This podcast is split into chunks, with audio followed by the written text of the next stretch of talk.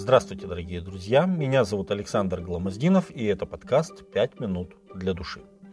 Если бы меня спросили, какое место в Библии наводит на меня самую большую грусть, то я сказал бы третья глава Бытие, где описывается ошибка, последствия которой человечество испытывает уже несколько тысяч лет. Моисей не упоминает о счастливом периоде жизни в Эдеме, когда первые люди находились в ежедневном общении со своим Творцом. Он переходит к истории грехопадения, в результате которого наша земля превратилась из мира счастья, любви и совершенства в мир печали, ненависти и зла. Змей был хитрее всех зверей полевых, которых сотворил Господь Бог. Бытие 3.1. Вместе со змеем в повествовании появляется фигура, которая окажет огромное разрушительное влияние на всю последующую историю нашей планеты. Змей был медиумом бывшего осеняющего Херувима, а ныне сатаны. Это он, дождавшись, пока жена Адама будет одна, завязал с ней разговор, в результате которого он умудрился посеять семена сомнения в ее сердце.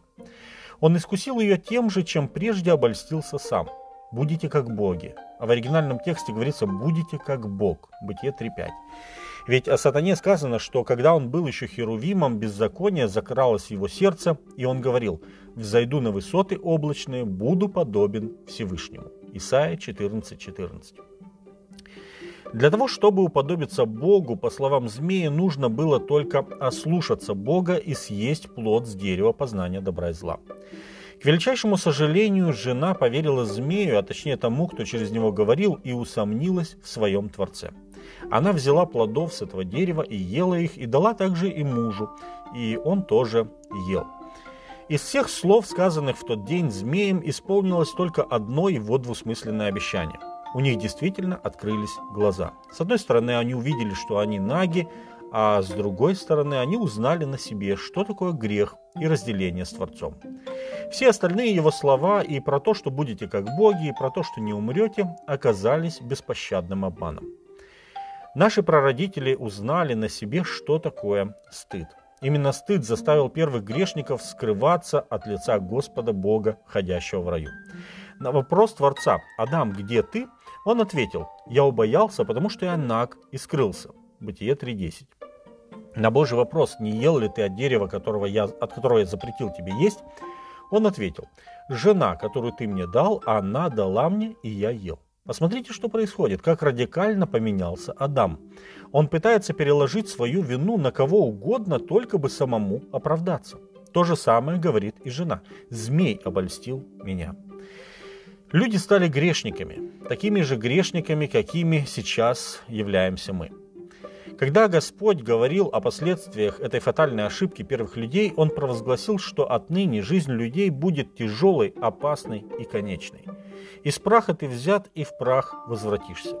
Скорбь будет сопровождать людей от рождения и до смерти но он не оставил их без надежды. Обращаясь к змею, а через него к самому сатане, Господь предрек и его конец, говоря, «Вражду положу между тобою и между женою, между семенем твоим и семенем ее.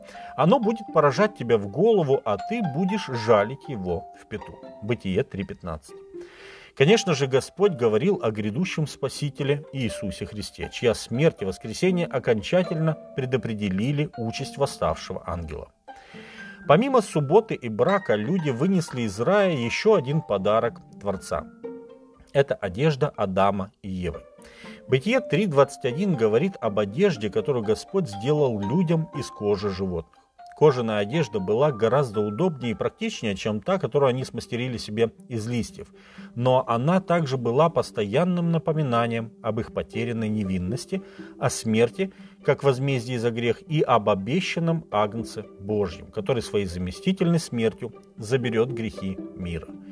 Он должен будет умереть, чтобы Адам с Евой, а с ними также и мы, дорогие друзья, могли вновь жить той жизнью, для которой Бог сотворил людей. И если бы меня спросили, какое место в Библии убеждает меня больше всего в Божьей любви и милосердии, то я бы сказал, это третья глава книги «Бытие». С вами были «Пять минут для души» и пастор Александр Гломоздинов.